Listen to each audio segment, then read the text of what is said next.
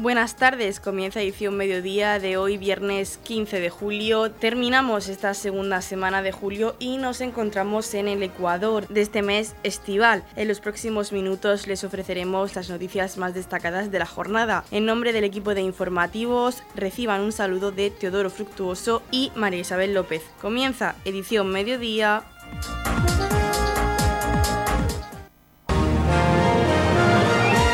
Edición mediodía. Servicios informativos.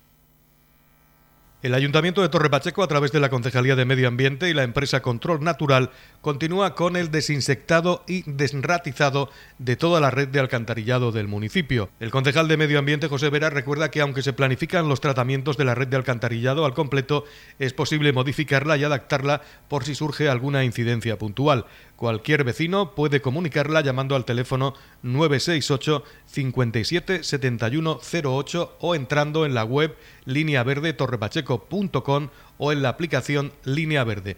De estos tratamientos y del desarrollo de los mismos hablamos con José Vera, concejal de Medio Ambiente. Vamos, no, sí, en principio el tratamiento de que se hace el alcantarillado al completo en todo el municipio se empezó hace ya un mes y diez días por ahí, a primeros de junio, y bueno, pues están las pedanías en principio están hechas, salvo un pequeño núcleo rural, y todo el casco urbano Torre Pacheco está también ahora mismo en fase, vamos, queda un poco, pero vamos, yo creo que, que lo que queda de mes o como mucho una semana de agosto se quedará a todo el término ya con todo lo del alcantarillado tratado tanto para la desinsectación como la desratización.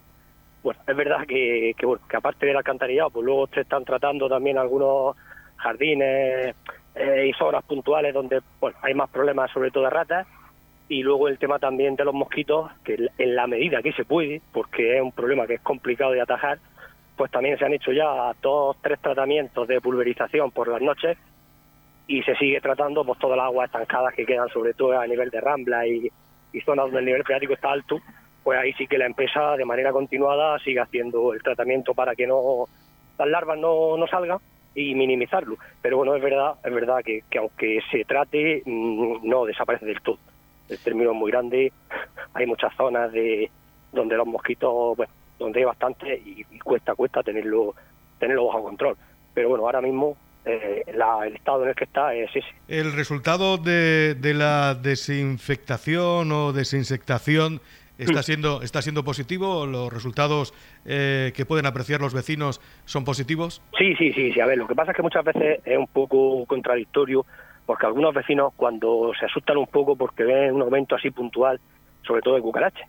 Pero no, tienes que comprender que aunque el tratamiento es bastante efectivo eh, las cucarachas cuando se echa el producto que es eh, volátil y que va por el alcantarillado y se reparte por toda la red por todos los tramos pues las cucarachas intentan huir de él aunque lo han respirado y al final acaban muriendo pero suele pasar que ese día o incluso al día siguiente, como haya algún pequeño desperfecto, tanto en la red pública como en alguna arqueta privada, que haya algún hueco, alguna pequeña apertura, pues claro, las cucarachas salen a que se escapan, tienden a intentar huir, aunque luego mueren enseguida.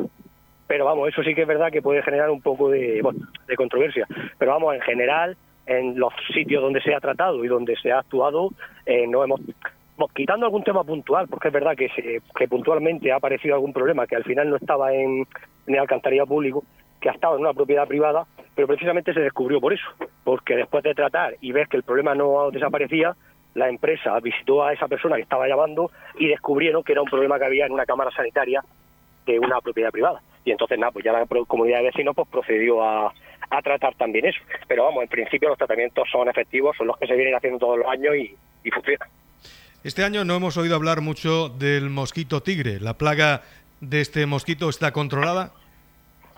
A ver, en principio en Torre Pacheco podemos, como digo, y si no te quiero engañar, creo que hemos tenido únicamente dos casos, dos casos positivos, pero bueno, no es mucho para, para otros municipios que sí que me consta que han tenido bastantes más casos. Aquí de momento está la cosa bastante controlada.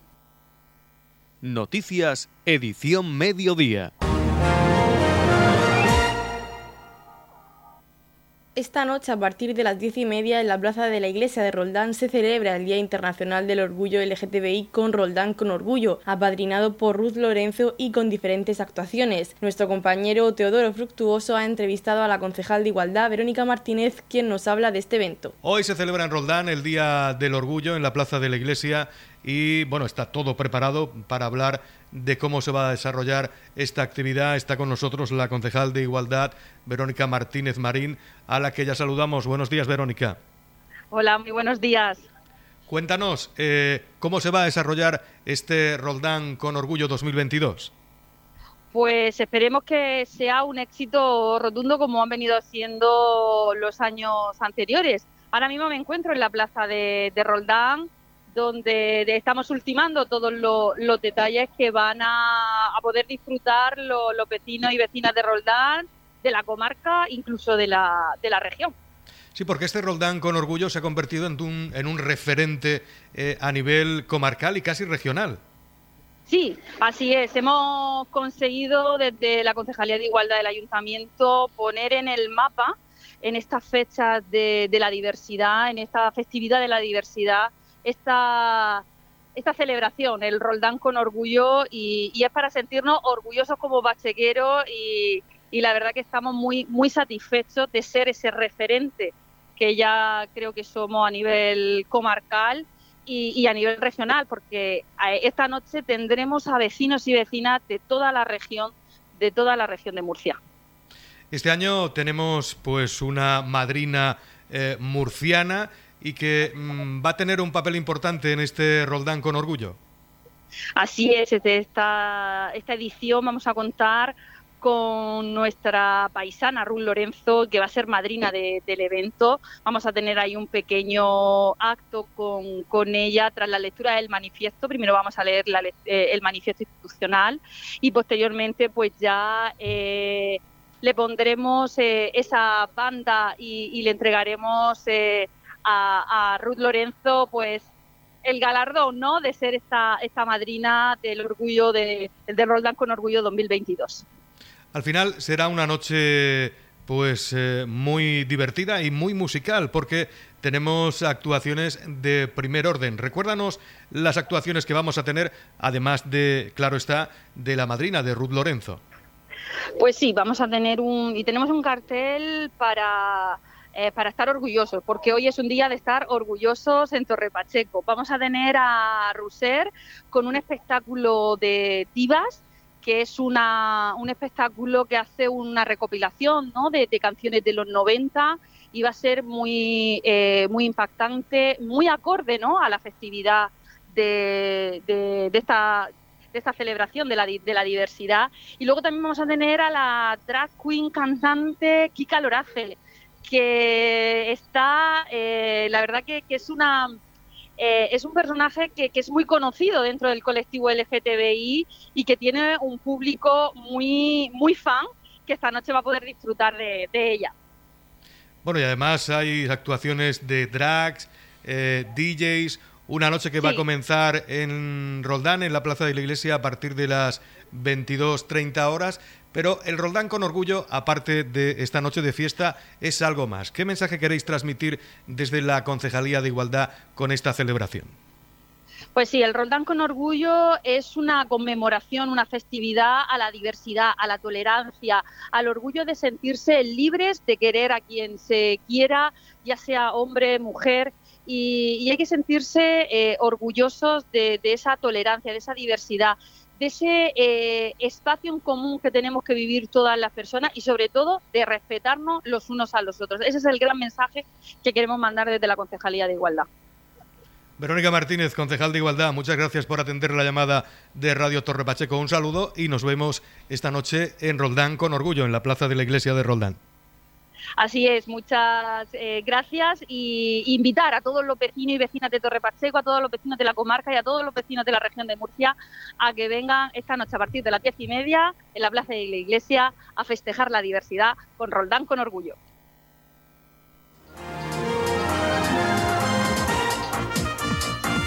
Edición Mediodía, el pulso diario de la actualidad local.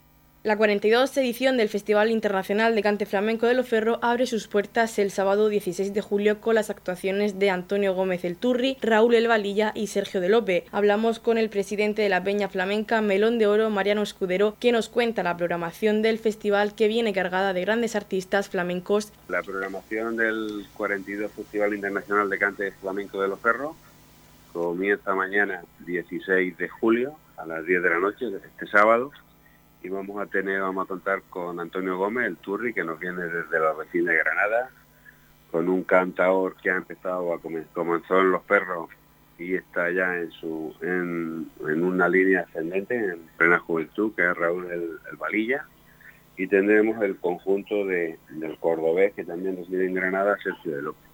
Yo creo que va a ser una noche magnífica, con muchos artistas, con muchos componentes en el escenario, para que todos los aficionados de la región y de fuera de la región pues puedan disfrutar con el flamenco, con el cante, con el baile y con la, y con la guitarra. Y seguimos con el domingo 17 de julio. Sí, el domingo tenemos una cosa que se, inauguró dentro del propio festival hace 25 años, este año sería la 25 edición, que es el Festival de Escuelas Flamencas. El Festival de Escuelas Flamencas lo que busca es sacar nuevos valores y crear en, la infancia y en la juventud la afición por el flamenco. Es decir, que este año pues vamos a tener eh, como artista invitado a Valilla, que empezó en Los Perros con ocho años. Vamos a tener al Niño de Elche, que es muy conocido a nivel nacional, con colaboraciones con muchos artistas del rock, del folk o del jazz, fusión al flamenco, que empezó en Los Perros con 14 años, o la bailadora Cintia Cano, o componentes del Ballet de Los Perros, y va a ser un gran día porque vamos a tener a la escuela la escuela de danza flamenca del CAE, del Centro de Artes Escénicas de Torre Pacheco, que con su directora Loa Michero hacen una gran labor. Vamos a tener a la Escuela de Arte Flamenco de Juan Ogaya, de Alama de Murcia, y luego vamos a tener como artista invitado al propio Juan Ogaya, que es un bailador gavitano que es un fuera de serie. También vamos a conceder que el el comité organizador del festival lo decidió así, la medalla de oro del festival a los coros y danzas Virgen del Rosario de Torre Pacheco en su 50 aniversario. estamos muy honrados, el flamenco tiene un de sus raíces en nuestro folclore, tanto el folclore de Murcia como en general de toda España es la base del, flamenco, que es un proceso de aflamencamiento que se produce dentro de, de las raíces entonces, bueno, muy contento. En la comunidad de regantes del campo de Cartagena aplicamos las últimas tecnologías en sistemas de control y distribución, lo que nos ha convertido en un modelo de gestión eficiente del agua gracias al alto nivel de concienciación de nuestros agricultores que trabajan a diario por la sostenibilidad y el respeto al medio ambiente. La comunidad de regantes del campo de Cartagena les ofrece la noticia agrícola del día.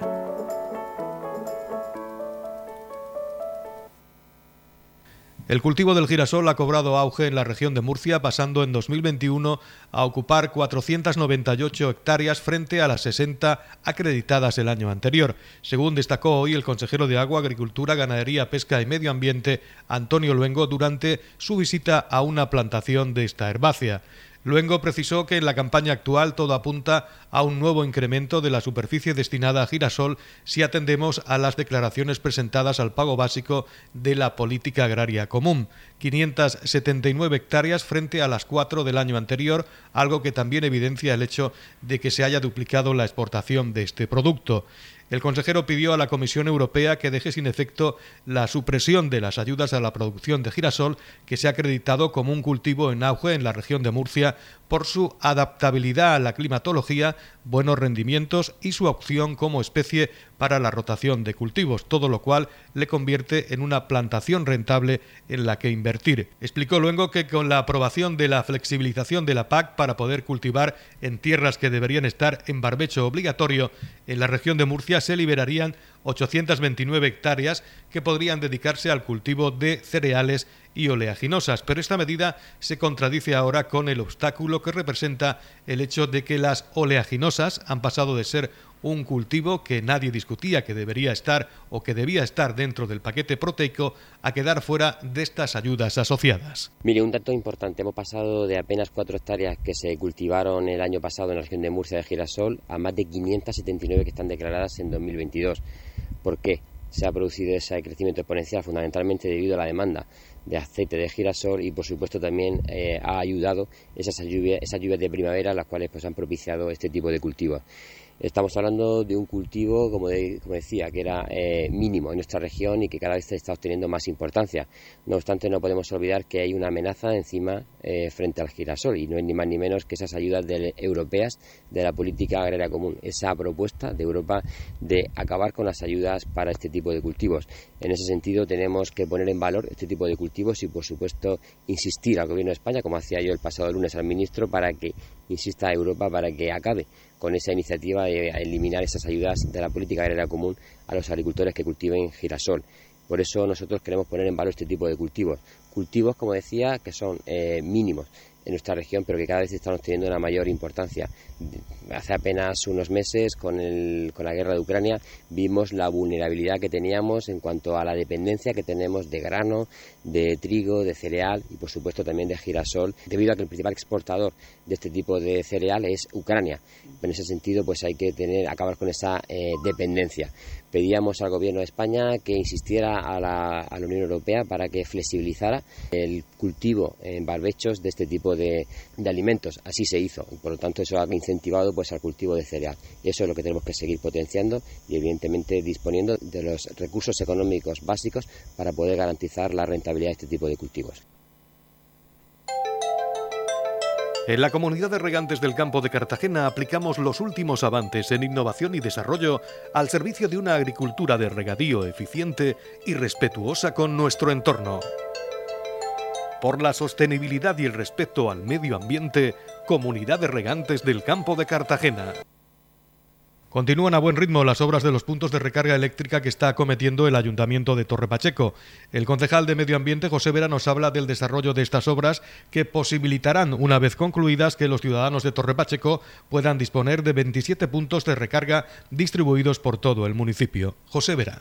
Ahora mismo eh, la, red de carga que se va, bueno, que se va a crear en Torre Pacheco, que va, son, van a ser 27 puntos de recarga, como si se dividió en tres lotes, la empresa adjudicataria de uno de los lotes es la primera que está ahora mismo realizando su, la colocación de los suyos y bueno que son que son cinco cinco puntos dobles de recarga y eso sí que la gente ya los vecinos pues estarán viendo en el consultorio médico al lado de la piscina municipal en la calle Cartagena junto al campo de golf y en, y en Balsica en la plaza en la plaza del pueblo verán que están ya colocándose.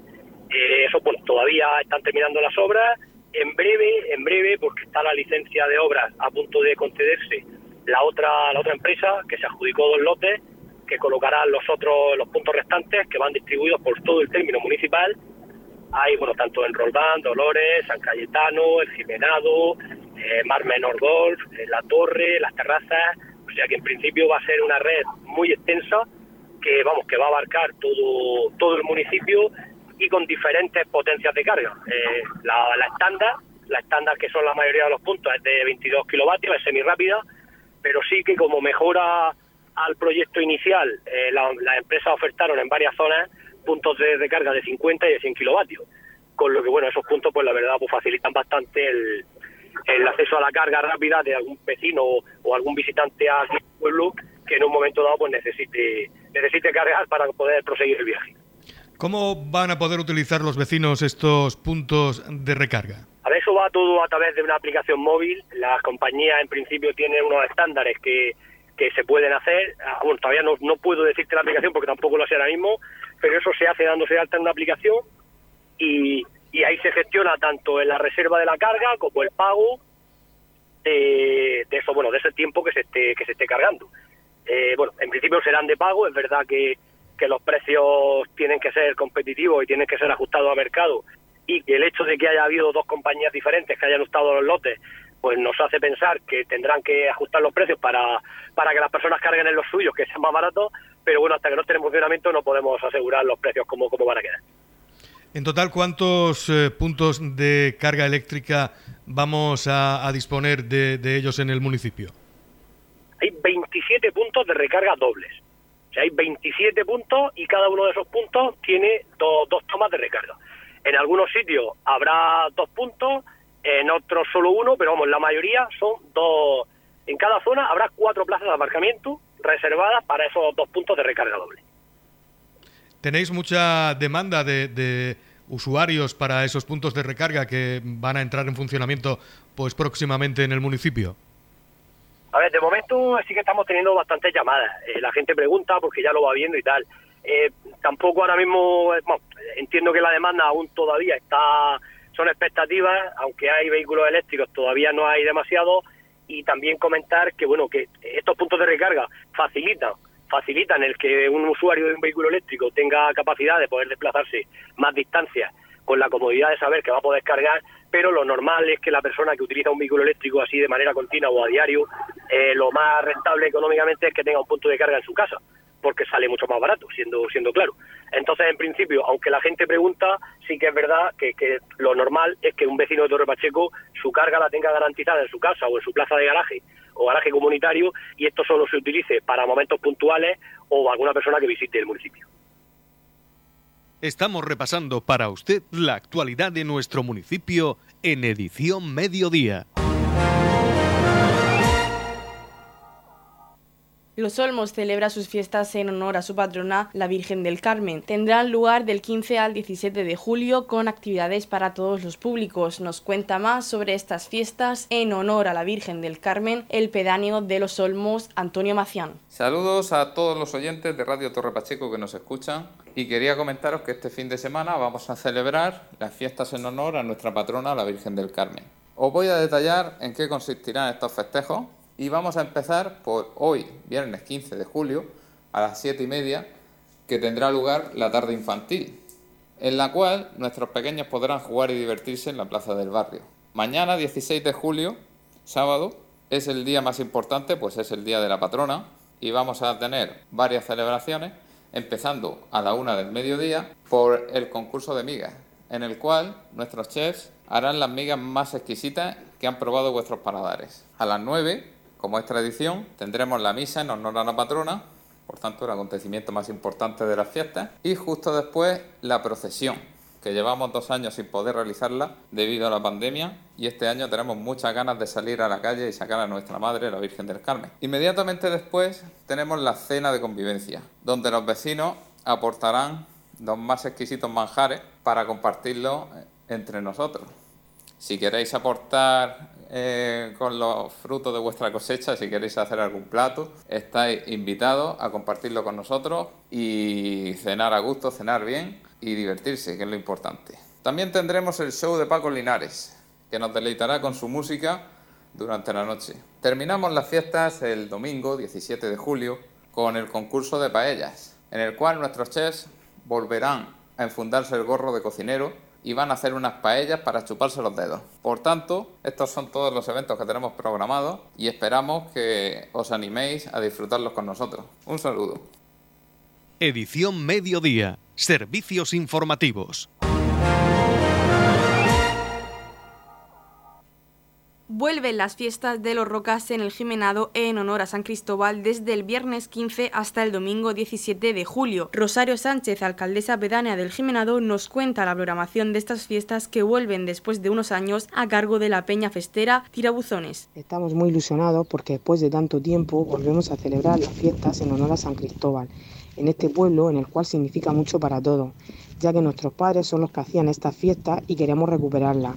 Ya en el 2008 la misma peña festera que ahora las organiza, la peña Tirabuzones, es la que las vuelve a realizar. Vienen cargadas de eventos. Empezamos el viernes 15 con la misa a las 10 de la noche en honor a San Cristóbal. Después se hará una cena fría y el famoso concurso de postres. Seguiremos con el sábado, que despertaremos al pueblo con tracas y cohetes. Y empezamos con la famosa sardina. Por la tarde eh, habrá fiesta de la espuma, un tobogán acuático y seguiremos por la noche con una barbacoa eh, amenizado con el grupo Radio Fusión. Y de madrugada, para el que todavía aguante, eh, se harán unas tortas fritas. El domingo despertaremos con una chocolatada, un paseo con guagua y después para la comida haremos una paella gigante. Habrá para los niños pintacaras, payasos y monitores. Por la tarde se hará también el famoso partido de solteros contra casados y terminaremos por la noche con el castillo de fuegos artificiales. Como veis, aquí no vais a pasar hambre ni os vais a aburrir, así que os, esperamos en este vuelo de los rocas con muchísima ilusión, que después de tanto tiempo eh, la Peña Tirabuzones eh, quiere que todos asistan. Radio Torre Pacheco, servicios informativos.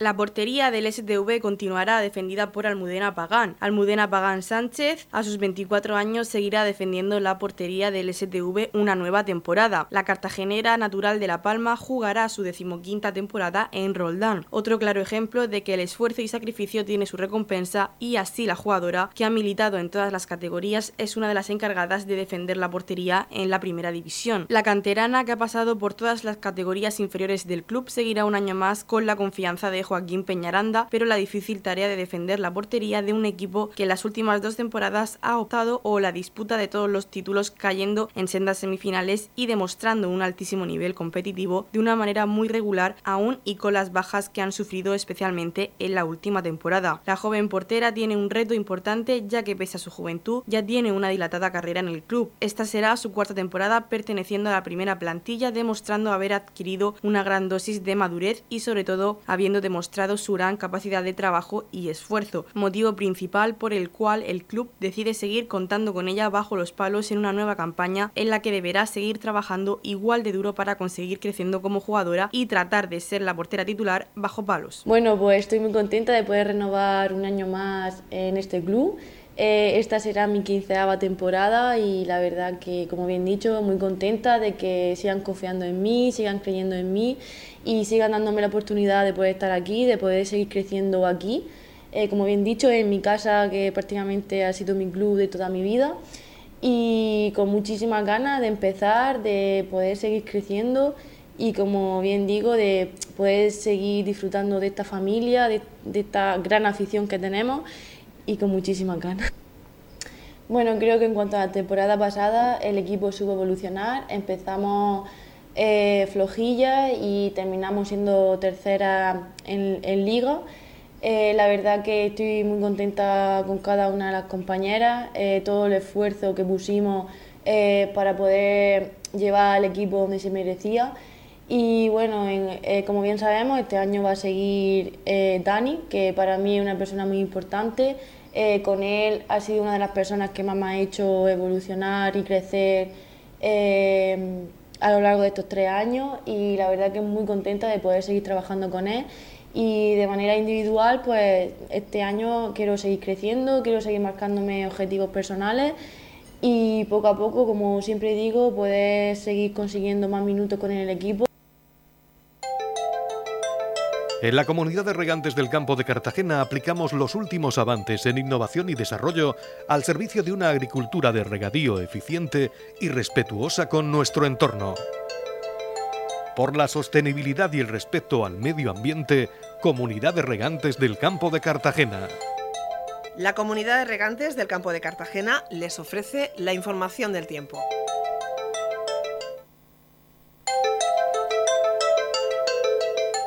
A continuación conocemos la información meteorológica para hoy viernes 15 de julio en la región de Murcia. Despejado y calor, cielos despejados y temperaturas sin cambios aunque localmente podrían ir en descenso en el interior. El viento soplará flojo variable predominando el componente este. La capital Murcia alcanzará una máxima de 37 grados y una mínima de 22. El campo de Cartagena alcanzará una máxima de 34 grados y una mínima de 24 y en el Mar Menor tendremos una máxima de 34 grados y una mínima de 22 grados.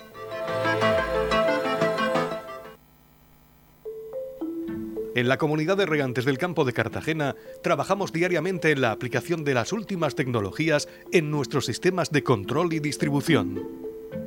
Por la sostenibilidad y el respeto al medio ambiente, Comunidad de Regantes del Campo de Cartagena.